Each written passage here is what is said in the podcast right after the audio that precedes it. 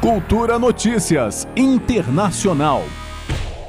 Manifestantes que exigem a renúncia do presidente do Sri Lanka se negam a deixar o palácio presidencial. O local foi invadido por uma multidão neste último sábado, obrigando o chefe do executivo a fugir.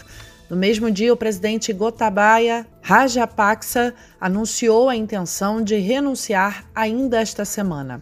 Os acontecimentos dramáticos de sábado foram o clímax de uma onda de protestos no país que fica na costa sul da Índia e enfrenta uma forte crise política e econômica.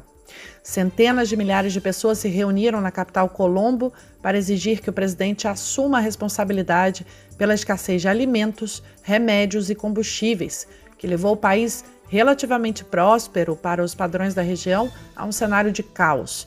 Depois de invadir o Palácio Presidencial, um prédio do período colonial britânico, tropas das Forças Armadas atiraram para o alto para ganhar tempo e permitir a fuga do presidente. Rajapaksa embarcou em um navio da Marinha e foi levado para fora da ilha.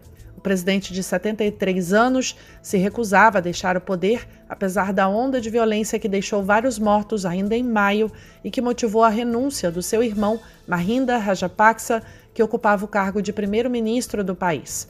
O principal hospital de Colombo informou que atendeu 105 feridos no sábado e que cerca de 55 permaneciam internados ainda neste último domingo. Entre os pacientes estão sete jornalistas. O governo dos Estados Unidos pediu aos líderes do Sri Lanka que trabalhem para buscar soluções a longo prazo o secretário de Estado norte-americano Anthony Blinken disse que o bloqueio às exportações de grãos da Ucrânia, imposto pela Rússia, pode ter contribuído para os distúrbios no Sri Lanka.